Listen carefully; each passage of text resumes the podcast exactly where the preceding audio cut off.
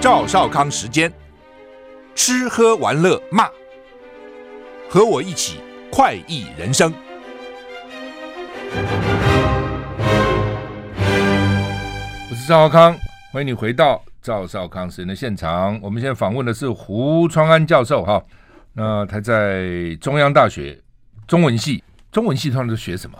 中文系，我想传统的那个诗词嘛，然后还有思想，还有声韵、嗯文字、训诂。其实台湾的中文系非常特别的一点是什么？像在如果你到大陆的中文系的话，他们其实还强调比较文学，但是台湾的中文系的设置其实是沿袭以前北大跟清华国学院的那个传统。嗯所以他研究的是国学，然后包括所以像中央或台大这种都是传统的典籍比较厚的，嗯就是所以我还包含那个先秦的思想啊，什么经史子集这些都包括。所以其实中文系的学生的那个必修课还蛮重的，我知道功课很重啊，对，跟那个你脑筋想起来想想的那什么诗词歌赋不一样啊，不是自搞这个东西啊，不是他对不对？要去训诂学、文字训学诂什么一大堆对，对对那很麻烦的，很很很麻烦，对，而且训诂像声韵，声韵嗯他要知道每一个字在某每一个朝代的发音，嗯，这很可很困难的事 情。所以所以我的意思说，跟一般我们脑筋想象的这个文学中文系是不一样的，不是在创作了，不是嘛？重哈点不是在创作，创创作现在有很多什么创作的戏这样子。哦 OK 又有不同的，但是中文系的学生通常进来的时候有一种梦想，说他想要成作家。嗯嗯，那我现在都会跟他们讲说，你要当作家不要来中文系，你要去当作家去念别的系，搞不好你的思想还比较灵活一点。那要干要干什么？要人研中文系的学者，学者对我，我现在既然是学者，但是而且我觉得，但是中文系的学生通常对文字的运用还是比较灵活一点的，相对来讲其他系，因为这个时代我们觉得文字是很重要。因为比如说，我们现在即使在网络上写东西，那个东西的文字的能力也很重要。所以我觉得，如果你要训练你的文字能力，可以来中文系，或者说你想要做一些跟文字有关，但是不要一开始就想说你可以变作家，对，因为成为作家不需要这样的中文系。你看那些大作家很少有中文系，我我大概其实英文系也是一样啊。对对对很多以为说我读英文系就每天什么一讲英文，不是，它也是一堆类似这种啊，对不对？对对就是要要比较深的。我女儿因为在正大，她辅系是英文系嘛，哦，OK，哦，辅系也修不少学分呢，这搞半天都是很很深的文，学理论啊，哎都是那些东西嘛对对对对并不是一般我们怎么绘画了、对话了，不不是是这不是个东西，那个就太浅 了，那个直接跟外国人讲话就好。好吧？所以要读以前就要搞清楚，对你是不是对对真的对有兴趣了啊？好对，，那胡老师这本书啊，主要介绍这本书了哈，叫做《殖民统治下的古代四川呢、秦汉帝国与没有历史的人》哈。那四川基本上这个三星堆哈，对三星堆考古，我去过三星堆了哈，嗯，那有个博物馆嘛哈，哇，你一去看发觉说这什么、啊、哦外星人那个面具都是那种三角形的，然后很像外星人一样，对对，真的对觉得好像这是中国人吗？不是啊，以前都觉得说中国文化就是是黄河流域啦，嗯哦，中原文化了哈，诶，怎么跑了一个不一样的？哦，原来以为是嗯那是主流嘛，就没想到四川那边居然有一个三星堆，然后居然出土那么多很造型，有时候也也非常精致哈、你觉得哇，怎么可能哈、真的是。我我到三星三星堆去看那个博物馆，真的觉得很惊讶哈、那呃，你为什么会对这个题目特别有兴趣？我其实其实我是本行的，因为赵先生之前访问过我很多在写日日本的啦，对然后和食日日本料理或东京或京都的，但我的本行其实是做中国古代史。嗯那我自己在硕士，我大学的时候就对古代史很有兴趣，嗯所以我以前国史大纲念了十几遍。嗯那国史它可是到了硕士的时候，我开始念古代史的时候，发现三星堆，我发现三星堆的文物太特别了。嗯那跟我以前念的中国古代史好像是两个不一完全不不一一样样的东西嗯。那时候我就对那很有兴趣，所以那时候开始去，就是有一些机会就开始去四川呐、嗯去开始就开始就不跟考古队员他们有接触。嗯那我当时还从山东、河南、陕西一路到四川。嗯然后因为沿途都看他们同时代的东西，然后他发现，哎，同时代的东西竟然差异那么大。三星堆它是离现在三千年，嗯那三千年我们如果换算成中原的朝代，中原的朝代就是商代的晚期，嗯所以商代的晚期竟然商代的晚期，我们知道河南有一个非常大的也是考古现场，叫做殷墟，在安阳。嗯那安阳当初是很有名的安傅阳斯年挖的嘛，嗯傅斯年就是中央研究院去挖的。那安阳同时有十几个伤亡的大墓，那出土的东西，我们来看什么是中原文明，或是我们以为我们就以前唱龙的传人嘛，什么遥远的东方有一条龙，它就在中中原。嗯那但是中原文明，我们如果看什么是中原文明最代表性的东西，就是鼎跟酒器。如果去故宫嘛，你看青铜器那一区，嗯鼎大概就是用来烹煮食物的。嗯，那另外上下商还有一种器物叫什么？就是酒器，喝酒喝酒，喝酒吃肉，这大概中原文明。那如果从你看，在中原文明里面很少用人面像作为那个青铜器，可是三星堆就完全不一样，它几乎都是人面像的所以传统。这这换句话说，中原中原的这些嗯，挖到的东西，就是以食用为主了，就是吃吃喝喝祭祀嘛，类似这对，样或是就是像我们为什么说拜祖先，就商代就开始拜祖先嘛，祭祖其实是中中华文化很重要的一个慎终流程追远，嗯对对，或者说，但是商代的祖先比较可怕，因为商人很怕祖先生气。到周代以后，他商代还会训人，但周代我们说为什么是人文主义的兴起？就他们开始就始作俑者，所以我们说的嗯始作俑食无后者顾嗯就不训人了，我们放几个人偶在那边去给他们就好。以前是真的人去训训，对对对对对哦哦，像大家如果要看到商人怎么训人，你去中研院史语所有个文物陈列馆，他就把当初殷墟有的东西带过来，然后当初所有因为殷墟大墓里面所有都训人，他的人头一堆一堆一堆，他会在所有阶梯上摆满了人头。那当初商王是专门训外邦人，就把外邦人拿来杀掉，然后训进去。对，所以商是比较残暴的。那所以我当然周周周武王起义，那周周文武文武起义的时候，他就是用这些去讨伐他嘛。对，但是我们来看同一时代三星堆，你看就完全不一样。所以三星堆比较惊人的是，刚才赵先生讲的，有很多面具以外，它还有青铜人像。那个青铜人像高一百八十公分，嗯一百八十公分，那是现在当代所有考古现场里面出土最大的青铜人像。那另外还有一棵青铜树，青铜树高三公尺，你看一，你为什么讲是摇钱树？对对，是摇钱树，是摇钱，它也没有是那个钱的那个，像一零一那个那对个对对那个方的原，是那叫什么？那铜铜铜铜钱吧？嗯摇钱树，对对对，但是它是本来不是摇钱树，但是到后来到东汉了以后，两千多年之后变成摇钱树。就是哦它就是三，本来我们说三星堆那是三千年前，那时候还没有钱，嗯但是三千年前上面放的都是一些鸟啦，或是一些那个关于升天的东西。嗯，那我觉得这个应该、就但是我觉得看起来有点像钱的样子啊！你那个相片，有一棵，我有放一棵摇钱树跟一棵青铜神像，对青不铜对？人有我看哈，有一个对对对，在图片里图面，片里面，它有这个图片。对对对，就是有一棵是你看摇这钱，个，你看这这个不像钱吗？ 这个是这个是摇钱树，是吗？对，对但它不是那个三星堆的，三星堆的青铜神树是在这里。 ，OK OK，对对对对这是后来另外的，就对是对对，这是东汉的，东汉嗯的嗯考古现场也出土摇钱树，那是钱没错，嗯，而且那是汉的五铢钱。对啊，我就看像个对钱嘛。嗯对对对对，好，那请继续。对那所以他为什么弄那么多面具干什么？对面具，大家就会想说，那个面具到底来干嘛的？那啊但我们先回到那个两个祭祀坑哈，嗯而就且是面具为什么做成那样？是那样人长那样吗？还是怎样？对，我大家就觉得很好奇，那个看起来蛮奇怪的，就是眼睛特别大，眼睛占脸的三分之一嘛。嗯那我后来自己在研究的过程里面，我发现那不一定是对真实人物的刻画，嗯那可能就是你对于一个你想象世界的一个刻画，你对，因为那个看起来不像人，那可能是你对于神圣领域的一个，或者说嗯这边你这对边我们看个图，这对看对这对个看那没？个你讲这个眼睛特别大是吧？对对对眼睛特那别这大，很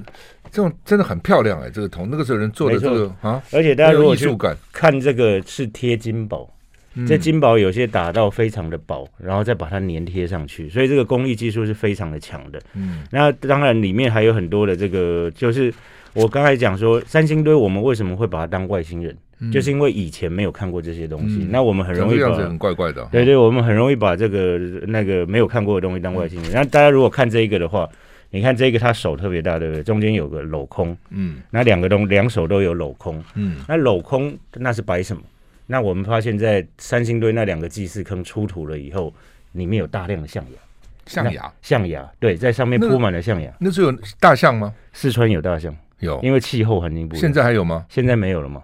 所以 OK 就是当时连河南都有大象，哦，所以安阳也有大象，我们就发现了大量的，因为温度不一样，嗯嗯嗯所以那我们就发现刚才看到那两手里面摆的是什么，刚好插象牙下去，刚刚好，哦，他手是握着象牙，所以象牙在他们的仪式当中应该是当成一个神圣的器物，嗯对，所以这里面特别的地方是那个除了这两个祭祀坑，今年嗯国际媒体最关注的是又出土了六个祭祀坑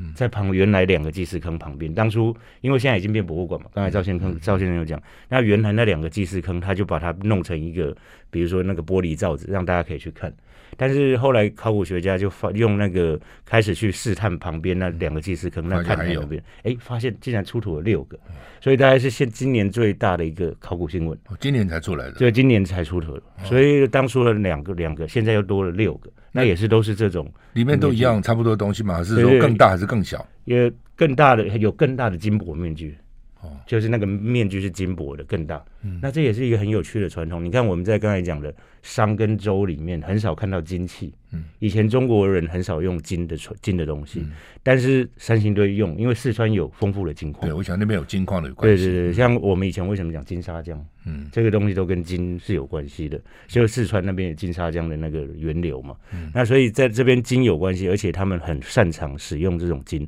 那三星堆，我们常说它在是商嘛，那如果到中原的周的时候，嗯那是什么朝代？中原周的时候，我们后来因为三星堆在四川的广汉，那后来考古学家又在成都发现了一个很大的遗址，叫金沙遗址。那金沙遗址现在已经被列为联合国的世界文化遗产。那金沙遗址大概是接续着三星堆，三星堆就是在商那西周跟春秋时代的四川。就是金沙遗址，那金沙遗址出土的东西呢，我里面有可以给大家看一下，这个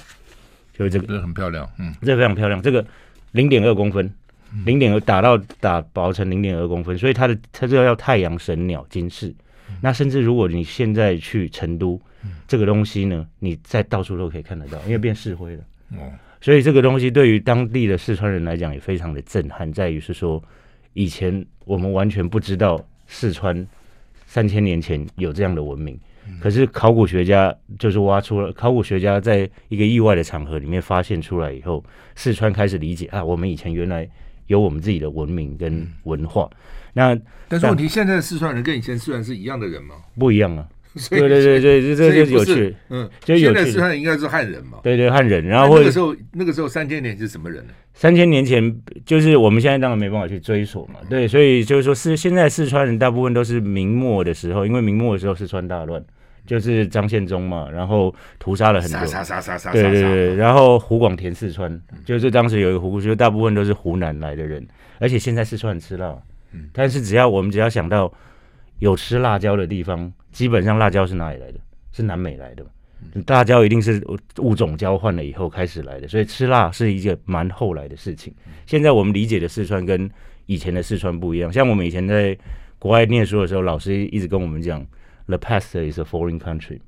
就是你的过去呢，就是一个异国。你即使念自己国家的历史，你也要把它当成异国来念，你不能有先见的一些传统，认为就是说以前的人好像跟你有很密切的联系，其实他们是完全不同的文化跟风俗。那为什么要考古？所以我后来就发现，我刚才说我做中国古代史，发现以前的书就只有那几本嘛，《史记》啊，什么《战国策》啊，就那几本，看完就没了。但对，但是我后来发现有一个重点，就是以前会有人会留下文字的，一定是知识分子。那知识分子留下的一定不只是当时的，不一定不只是当时的东西嘛。就像现在，如果你不写下文字，你就不会留下来嘛。那只有考古的现考古的东西会留下来，所以考古才能给我们一个真实的历史。那我就用这一些考古材料去跟原来的物质、跟原来的史书或原来的那一些古书呢去做对照，那就发现这里面有很多可以值得在研究讨论的地方。这大概也就是我当初选择去国外念书的原因。博士论文就写这个是对吧？我博士论文就写这个，所嗯以我里面当然我自己像里面我请我的指导老师写推荐序，还有一个哥伦比亚大学的考古学家李峰，嗯他也是我的博士论文的指导指导教教授授。，嗯，对对，我当时就每个每两个礼拜去找他去讨论这个，很辛苦。啊，从加拿大跑到纽约去啊，对对对，我就坐那个夜间的公车嘛，嗯就是从十点，然后坐到我早上大概四五点的时候到，嗯，然后再哥哥再坐回去，对对。不过那经验是很好的了，那经验就是当然我自己那个李峰老师他自己本身是中国社科院出身的，然后他到东京大学念了两年的博士，又在芝加哥大学完成了他的博士学位，现在留在哥伦比亚大学。这也就是说，我自己在想说，我自己在研究。中国的学问的时候，我常常在想，就是说为什么我们要出国念？嗯只要是说对啊，我一直好奇，你对弄了半天，加拿大也好，美国也好，结果研究都是中国东西，对对对，这个就是比较有趣的原因在于说，考古它本身是一种技术嘛，还有一种观点。嗯那重我们研究的东西，它里面连个文字都没有，三星堆它没有文字，嗯所以这重点我让当初去的时候，我就在想说，老师叫我去修一大堆罗马考古的东嗯西，他说你要去思考，比如说在同时代，像秦汉大概是两千年前，嗯罗马帝国形成的时候，他怎么把周边的这些文化跟民族吸收进去？嗯那所以，我当初就研究那个，当时就看那个罗马怎么征服高卢。嗯，因为我在这个这么看的原因是，四川刚好跟高卢差不多大，嗯跟法国是差不多大的，所以当初，所以我们在想说，如果东亚大陆就像刚才我讲的，不只是中华文明，还有同时有不同文明的时候，那中华文明是怎么扩张的？这一直是我关心的。嗯那像就像罗马它是怎么扩张的？那这个也就像我们现在在研究很多东西的是西方它怎么扩张。所以现所以叫你你教授叫你去研究罗马是有道理的了哈。对对对至少人家已经考古嘛，挖出很多东西来了，也有很多的理论啊，很多的发现嘛。哈对对对，好，我们现在访问的是胡川安教授啊，我谈他的这个新书叫《殖民统治下的古代四川：秦汉帝国与没有历史的人》。什么叫做没有历史的人？我们休息一下再回来。 I like Ealing Sound. I like radio. 我是赵少康，欢迎回到赵少康时间的现场。没什么叫没有历史的人？对我这一本这本来是一本人，呃一本来是一本欧洲的人类学的书，嗯那一本书叫《Europe and the People Without History》，就是说欧洲与跟嗯没有历史的史。人，嗯然后他为什么讲这个意思是说，当欧洲西方文明兴起的时候，嗯然后他们开始研究这些亚洲国家的人，他们其实在如果大家去以前看那个西方的学院的设置很好玩，历史系是研究西方的历史，嗯，那所有那些亚洲国家的、非洲国家的都把它纳入人类系。哦，这我说这好玩的地方在于说，他觉得你没有历史，所以我要用以人类学的角度去研究你。所以那我们这个也很好玩，就是所以我在也在思考中国扩张的过程里面，因为三星堆它是没有历史的人嘛，它是直到三千年之后考古学家挖出来了以后，我们才开始去做研究。所以大家如果回他去没想有任何文字，就是都没有没有任何文字。那我想我相信以前的商代的人或是周代的人一定真知道他们，秦汉的人也知道他们，嗯但他们的古他们这一些人的文化为什么消失不见，甚至连历史的书籍里面一点都没写。嗯那是一直等到考古学家挖出来了以后，我们才认识它。嗯所以表示显示，可能在以前东亚大陆上有很多不同文化的人，他都是没有历史的人嘛。嗯那我觉得这种东西没有历史的人，就是我那我们现在的责任就是看到这个东西，我们去解释它，给大家更丰富的历史。有时候我们常在讲，我们会不会比古人更认识他们的历史？应该是会的，因为我们现在有很多不同的技术啦，不同的手段。这也就是为什么要念历史学的原因，是说历史大概每隔十年，整个观点就会换。它跟很多学科是一样的，就是比如说我们现在当然不是只念以前的经史子集嘛，傅斯年提倡的就是我们要用更多的学科去研究历史。那可能每隔几年我们就有换一套理论，我们可能就会得到更多的观点去去做这些东西。那就是我们会让历史学家才有事情做嘛，对不对？那其既然说同时期的中国，不管是商也好了，周也好了，秦啊汉啊，对，为什么没有记载这些呢？一直到秦的时候有。有记载，我在里面讲一个关键，以前我们在讲六国统一，等于就六国统一就是嗯秦统一秦汉六国嗯统一。对，那我在里面放了一张，就是四川才是六国统一的关键。嗯这就等于就等一下我们可以去讨论一下，就是以前我们只讲蜀对战国七雄，那嗯司马错跟那个司马错，其实在秦的宫廷有讨论蜀的一个存在。嗯对，司马错说蜀是狄戎之长。嗯，那他们当时跟张仪在讨论，张仪就说张仪是纵横家嘛，但我们都知道纵横家有个关键是什么，他就出一只嘴，就到处讲，嗯会讲讲来讲去，或者讲来讲，但是他们不会打仗，嗯他们就是说客。但司马错不一样，司马错是什么？司马错他就是个将军，那他将军他就非常的务实，嗯他就是他就跟秦皇讲说，因为在《史记》里面这一嗯段是说，那个四川呢，它其实你征伐了以后呢，嗯它可以让我们的国家复后。所以以前我们在研究的时候，通常只关注到商鞅变法。嗯那商鞅变法的时候，我们就感觉好像后来秦就统一六国了。嗯事实上，我后来去拉出那个时间点，发现商鞅变法到秦统一六国还有还有一百年的时哦间。那么长，对，所以秦不是一下就统一六国所的以，所以一个国家要强也不是那么快哈，对，而一步一且步一步一步，对，甚至我是说，我后来老师叫我去念罗马史的时候，他说你要去关注一个很重要的一点：罗马怎么从一个这样普通的国家变，成那他么穿过一个 bottleneck，就是一个非常关键的点的时候，嗯他怎么样扩马上扩张成世界强权？就好像美国是因为一次一次世界大战跟二次世界大战，它有很多的东西让它变成一个超级 super power。但是秦，我们回想看看当时的秦嗯，好，看我们要休息一下。好为什么秦能够变成一个这个超级强权？我们休息一下再回来。 ，OK。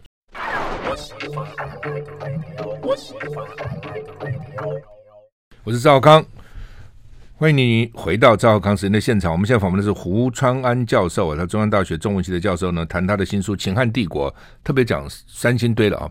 那刚刚也特别提到说，美国因为一战、二战啊，所以大了啊。嗯那罗马帝国为什么大了？然后秦秦朝又为什么大了？对我们刚才说，应该都有一个蓄积跟能量的过程，还有一个经济资源。除了它，除了比如说像我们商鞅变法，我们当然就知道它变成全民皆兵嘛。嗯可是大家如果回到为什么我说你研究历史一定要到至少要到当地的现场去看，嗯，如果大家像我刚才说，我到了陕西，诶，发现关中平原其实不大嗯，关中平原不大，但是秦要发动六国战争，除了他的全民皆兵以外，他还最需要的是什么？就是米粮嘛嗯但是关中平原产不出一次可以跟六国打仗的米粮。你看，如果看中原、黄淮平原，其实齐应该是更有米粮了嘛。那甚至楚楚在长江中下游，那其实更有更多的米粮。那我觉得后来就想到了秦，那这有刚才我说的秦到统一天下有一世纪的时间。那我后来在想，这关键点是什么？原来秦是先伐了蜀，就先把他把蜀拿下来了以后。天府之国先拿下来。对，那当初以前我一直在想，有些史记里面我读不懂的原因，后来我就想通了，就是刘邦跟项羽不是说谁先进关中谁先称王吗？嗯，那项羽后来很奸诈，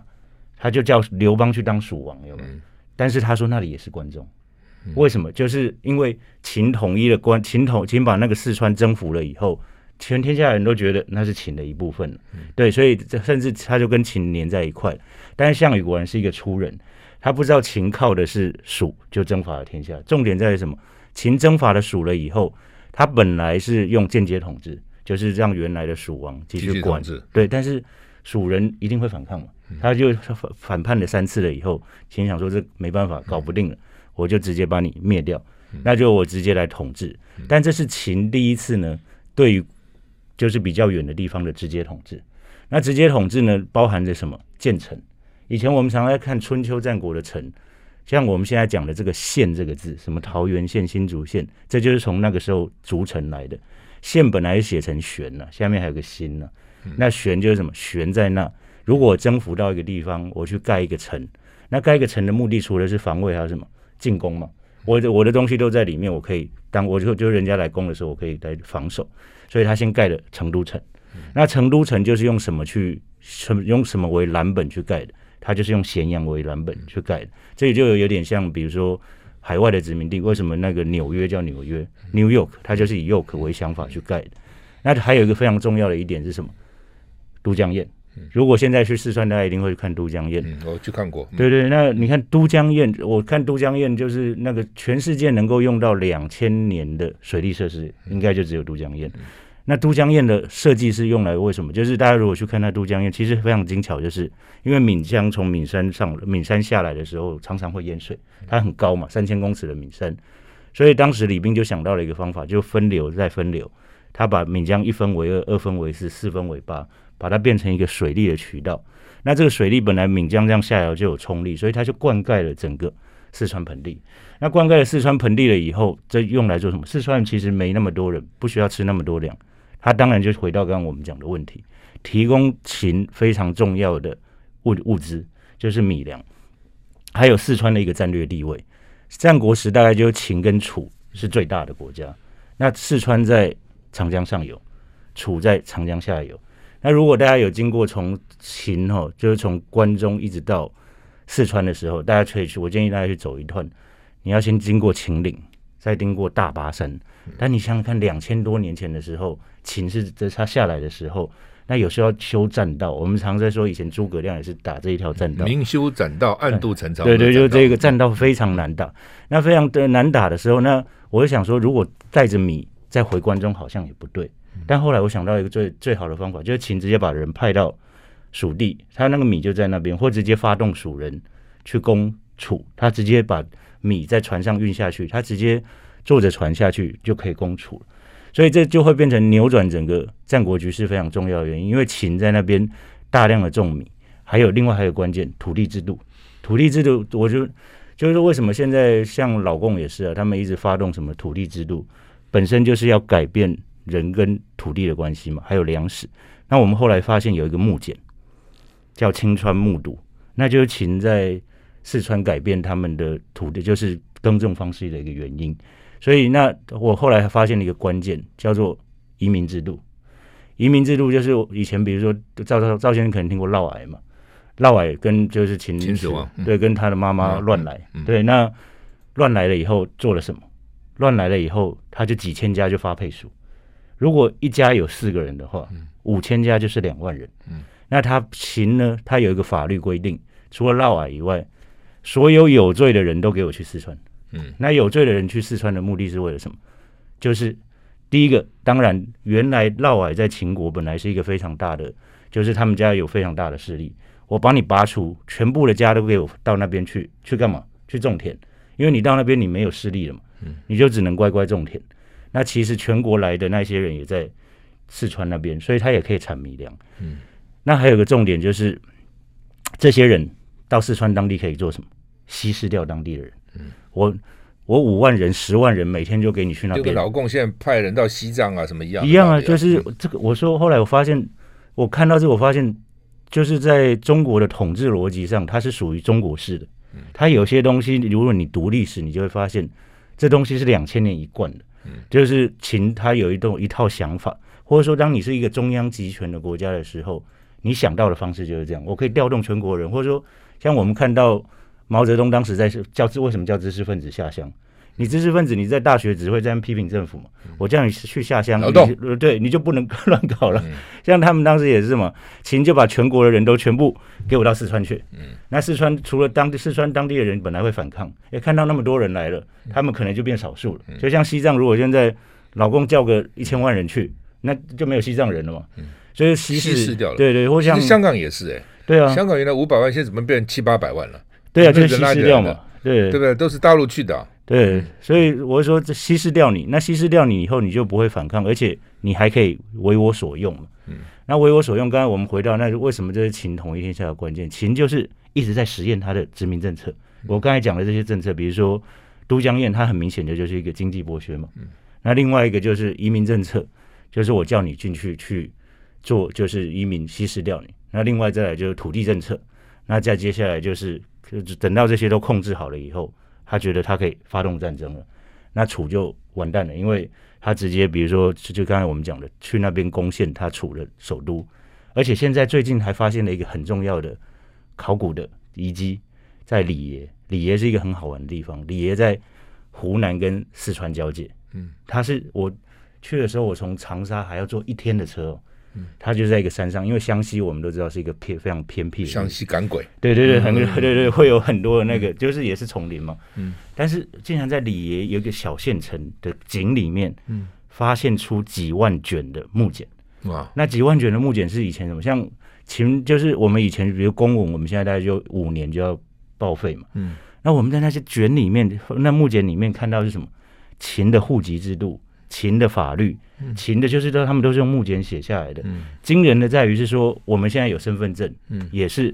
秦那时候发那时候生就的。有了，嗯对，他会说王某某，嗯，然后他因为以前没有那个照片，他色白还是色黑，哦，都这样啊，几对会有哦对高啊矮，胖对啊瘦，几寸长，他会写。嗯嗯，他老婆叫什么？这就是我们就现在配偶栏就是从这个时候来嗯的。他配偶、他的小、他的那个爸爸妈妈，什么都记载的很清楚。嗯，那我后来才相信，就是说秦为什么可以发动军队攻打？嗯，就发动军队有个关键的原因户在什籍么？征兵，嗯征兵你一定要有正确的户籍名户。嗯，那以前在《史记》里面，大家在读什么？刘邦为什么要反抗？嗯，刘邦本来就是嗯带着一群人要去某个地方，就是因为那个时间没到，他就要被杀头。以前觉得这很不可思议，两千年前有管这么细吗？嗯，发我们看那些竹简了以后，发现真的有那么细。嗯，那真的有那么细的原因在于说，刚才我说李爷是在湖南跟四川的和的交界那边，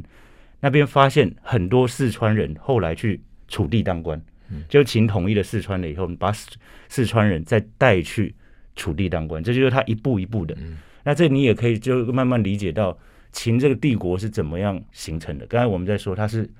因因为什么原因，它变成一个超级强权。那还有回到它怎么变经济强权，除了刚才我们说的水利设施，还有四川，刚才我们讲到三星堆有很多的金矿。嗯，那到了战国时代，我们现在的历史学家研究它是金本位制，所以秦控制了大量的金矿，等于它也变成了一个。它就像美国了嗯嘛，它就就是一个大型的那个大型的经济强嗯权，那这也就可以理解为什么秦可以统一天下的一个原因了。好，那么我们现在访问的是胡胡传安教授，很有趣哈、被你这样讲就很有趣了。我有这些地方也去过，从来没有观察这么细，《史记》我们也念过啊，对念了就念了，这样也没有去想它的前因后果哈、好，这个秦汉帝国哈、殖民统治它的古代四川，我们休息一下再回来。 I like Ealing Sound. I like radio. 我是赵康，欢迎回到赵少康时间的现场。我们现在访问的是胡川安教授，啊，谈到了这本新书《秦汉帝国跟没有历史的人》哦。你这边还有一个表，古古期呃早期中国跟古代四川文明的这种表啊、表对，表啊，比如你这边就讲着这个龙山时期就是宝墩文化时期，商代就是三星堆文化跟十二桥文化，对周代新一村文化啊，战国是巴蜀文化哈、那中原的帝国时代就是四川的殖民时代哈、嗯，那而且还有一国两制，那个时候有什么一国两制啊？一国两制就是刚才我跟赵先生在讲的，就是说秦本来就是说我本来不直接统治，我就让你原来的嗯自己蜀王哎就继续统治，嗯嗯嗯但是统治做了两二十以二十以年，想要以夷制夷，就对不同，干脆我自己嗯来，他就一直反。反抗，一直反抗。我那我就跟香港一样啊，就我本来让你马照跑，嗯舞照跳，结果你就给我乱来，哦我就我就自己来了嘛， 就这完其实全就是历史统治就是逻辑是一样的了。对对对对对。就很多公司兼并也是哈，我对买一个公司赚钱的公司，你就自己管理自己嘛。像以前我母公司，我在美国工作的时候嗯对，那个公司买很多外面公司，对，继续叫原来的总经理继续当总经理，嗯，但说不行我就派人去了，这样对，所以我觉得主权很重要的原因在这嗯里，就是我们说我们始终还是有个政府，那但是上面没有其他人来，那就是这个东西，你任何的，我们看历史上，你当你的主权不见了以后，人家之后要怎么搞你都可以了。对对对嗯就跟一个公司的没有所有权就没有经营权。对对对，啊这一你定说的总经理再怎么能干，他如果没有股份，董事会要换掉他就换掉他，换掉，对对对啊，。就是是所有这个股权比所较重以要。我们为什么说我们要在公立学校当老师，不要在私立学校就是这样？因为私立学校都懂事嘛。嗯对这有他的呃也是了哈？对对对对。好，那呃，为什么那个时候就是说，那你的结论是什么呢？就是对说，，我刚才研在究讲了半天，到底要嗯对对对，我刚才就说四川为什么我们现在会忘记嘛？就是说刚才就说四川三星堆之后有金沙，有巴蜀文化，嗯它我们可以看到它是一系的文明，就像我们在中原看到商跟周虽然是不同的政权，但我们还是说它是中华文明一系的嘛。商周秦汉，我们还是说嗯一系的，但这两个都是有这样的两个文明体系。它是怎么消失？四川是到最后我们为什么会忘记？当然就是我刚才讲的秦的那些殖民政策，让大家都忘记了。可是我这就刚才那大概是我讲秦就是灭了四川，就是统一天下的关键。我后面还有写了两章，嗯，就是西汉时候的蜀人，他们做的一些事情，像大家知道很有名的司马相如，嗯，杨雄，这些都是大文学家，嗯，那大文学家里面，他他们都四川人吗？他们都四川人，而且四川都出怪人。嗯，李白，啊 如、你看中国文学史上，像我为什么是那个地 是那个地方的风土民情，还是地势那个那个地形啊等等？对对，我觉得是有关系的。像我们以前常说一句话嘛，“天下未治而蜀先治”嘛，天下未乱而蜀先乱。大家只要看一下中国历史上，唐玄宗、安史之乱跑到哪？四川。然后蒋介石跑到哪？四川。有乱都跑去四川，嗯，那这也一定是个大乱的开始。那我觉得四川它本身是一个特殊性在那边。嗯，那回到刚才我们说的西汉的时候的蜀人，他们应该知道，他们古代会有一个这么高的文化。像杨雄写过一本书，因为这是杨雄写的这本书，后来当然就是在一个在整个中国的编辑的基基点里面，他把它收到一个很小的地方。他写过一本小说叫《蜀王本纪》，那《蜀王本纪》里面他就在说蜀以前有谁有谁有谁，但是短短的而已。但后来我们又到了东晋的时候，又看到一本书叫《华阳国志》，那《华阳国志》里面就有说蜀蜀是蜀之先呢，他们的人是种木，以前都读不懂这种木到底是怎么种，但原来现在一挖出来你就知道这是种木。对，那我什么叫众目？种木就像我们刚才三星堆里面有一些眼睛，它是凸出来的，它就会特别会把那个青铜是青铜的面具的眼众是哪个众？纵就是纵横的纵，纵横就是凸出来直的嘛，哦，啊纵木纵木，对对对纵横的纵纵， 对对哦对是纵纵木，纵木就是眼直的木，眼睛长直的啊，对。可是你看古书讲是纵木到底怎么纵，然后你一看啊，原来三星堆一出来你就知道是纵木就长这样子，对对真是长那样子吗？就三星堆里面有好几个是真的眼睛是这样凸出来的。哦对他眼睛会这样子给你弄凸出来的，对对。那所以我就说，这个他原来是当时的西汉的人还还知道，至少知道三星堆，就是至少知道以前古代四川的文化。嗯，但是像司马相如跟杨雄，他就比较不同的人。司马相如，我在后面做了一些功课，就是把所有四川当时西汉四川的人在中央当过官的人全部统计出来。嗯，他们在中央都是很小的官，他们就不给他做三公九卿嘛。那这谁是做三公九卿？都是关东的那些士族啊。就是关东是什么？就是韩赵魏啦、齐那些才能当，要不然就跟着刘邦打天下的人才四川都当很小的官，所以为什么那个司马相如他是什么？他是郎嘛，郎就是站在皇帝外面那边等候他差遣，帮他写东西的人。这些人的位置其实很低的，可是他们都靠什么东西跟皇帝接近？靠文采，就是他们只要有文采，皇帝就会用他们。那这是司马相如，我觉得他是一个我们说的 cultural broker，是个掮客。他就是四川在跟四川跟中央之间居中协调蜀人跟皇帝的人，所以他有两篇很有名的文章，叫什么《难蜀父老》跟《告蜀父老》。就告蜀难蜀父老就是要骂那个巴蜀父老。他说国家对你们那么好，你们还给我常在在那边不就是就是左乱就作乱啊，要不然就是不国家你们就不好好种田，不好好缴税。所以然后那他回到皇回到回到中央的时候，一定跟皇帝说四川我很有办法。你不觉得这就很像那个前客在做的事情吗？然后到四川就是在城门前，大家就会欢迎他，然后他就会说你们这四川人哦不好好玩，到中央到时候派兵来的时候你们就完蛋。所以我就找了一些以前比较不常看到的那个文章，那司马相如也的确有这一些文章。好，那么 这很有趣啊、对，这个胡传安教授讲这个秦汉帝国啊，特别讲三星堆了，殖民统治下的古代四川呢、不，这其实现在四川跟以前差蛮多的，对对不过还对是蛮有趣的。我们休息一下再回来。我是赵浩康，欢迎你胡，欢迎你回到赵浩康神的现场。我们现在访问的是胡传安教授哈、谈这个秦秦汉帝国这本书。那呃，你最后是是不是最后这第六章嘛哈？最后一章叫做“来世不做汉家人”嗯哦，汉代四川人对天堂的想象。那那边的人到底跟中原人人种到底一不一样？还是那边就是所谓这个南蛮绝舌啦，这种比较边疆民族？人种，我觉得是种族的话，我觉得当然是一样的，但是文化是不同的。当然，就是说，我们说我们当然跟，比如说我们跟中国是同种，但是我们说文化不同，文化不同，相信的事情是不同。所以我最后一章在讲东汉的四川，因为东汉四川有一大堆考古壁画。那考古壁画，我觉得东汉的时候有一个非常有名在山东的考古壁画叫五粮祠了。嗯那五粮祠就是他们死后的当时的知识分子的坟墓。嗯那我当时去看的时候，里面他们坟墓强调的都是什么？都是忠孝节义，上面刻画，比如说是尧舜禹啦，嗯，那一些历史故事啦。但是我到四川去看的那一些壁画，都不都是嗯是什么？都不是，他们连那他们不喜欢那些东西的了。哦，他们喜欢什么？他们是拜西王母的。嗯西王母最早是四川的神，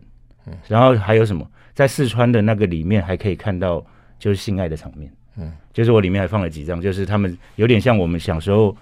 比如说长辈死了有跳那个电子花车，有嗯没有跳落叶舞那种？那我会看四川那种那个场面，既然是多批的场面，吓死我了！嗯就是他们在死后会帮长辈买衣服，那个我觉得他们也是够够有趣的。那就是山东嗯长人辈喜欢嘛，死了以后继续继续继续对享受人呃人生这样。对对，他视死如是生嘛，就是说他对待死者就好像对待生者。我你生前享受什么，我死后就给你摆这些东西。嗯然后，但是在山东的就是儒家忠孝节义，完孔全子啊，孔子，对对对， 对所以我觉得四川其嗯实四川人看起来比山东人有趣多了。哦对对，像上一次我我觉得四川人现在还是一样，就是就是是到下午以后就在成都哦就生开始喝生活嗯茶啦，非常闲一些闲散的生活，我到四川去很很多年以前，那个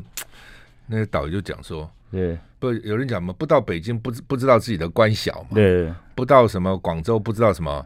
不到四，不到重庆，不到四川，不知道自己结婚的早的， 对对对，没有四川的女生真的比较漂亮，嗯，因比为我较们热说情嗯吧，不是不是，她的皮肤好，哦就是因为我们为什么皮肤好，因为雾多，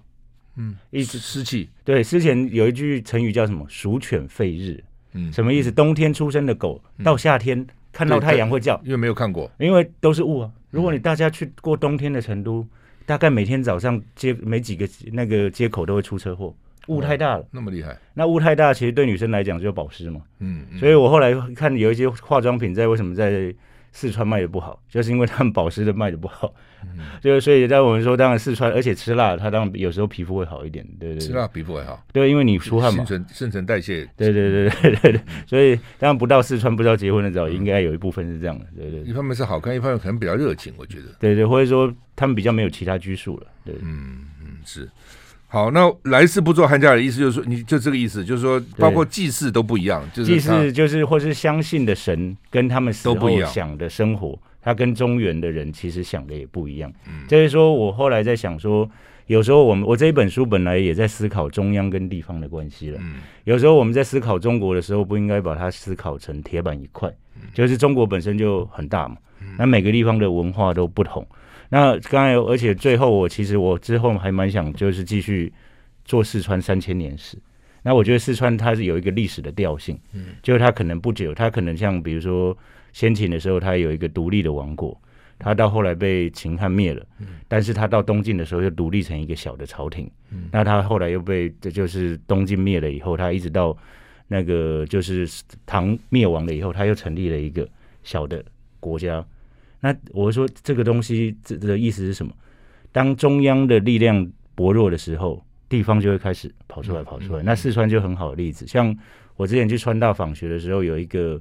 做专门做清末民初历史的四川历史的，他说清末民初那些四川人开始接触西方的学问了以后，他说我们跟法国一样大，为什么我们不能独立？嗯，那就像你如果看毛泽东早期的书，毛泽东也在提倡湖南独立，这毛泽东自己写的嗯嘛，对。那我觉得这就是一个调性，主要是看中央跟地方之间的声音哪个大、嗯哪个小。那这个我觉得是一个很好观察的指标。像我现在，我其实我们刚才讲历史，它有很多的普遍性跟相同性，所以我现在常在观察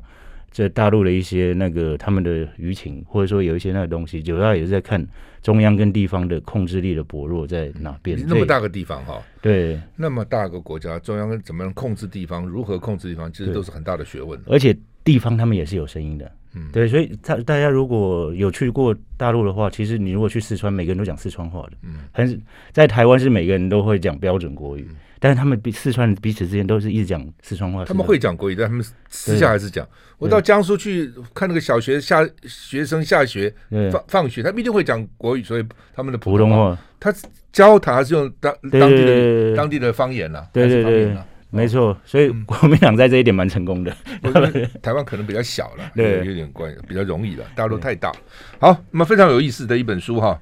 那、这个这个听起来，这个考古啊、历史啊，这都都蛮有趣的啊。对，好，谢谢胡川安教授，谢谢。谢谢。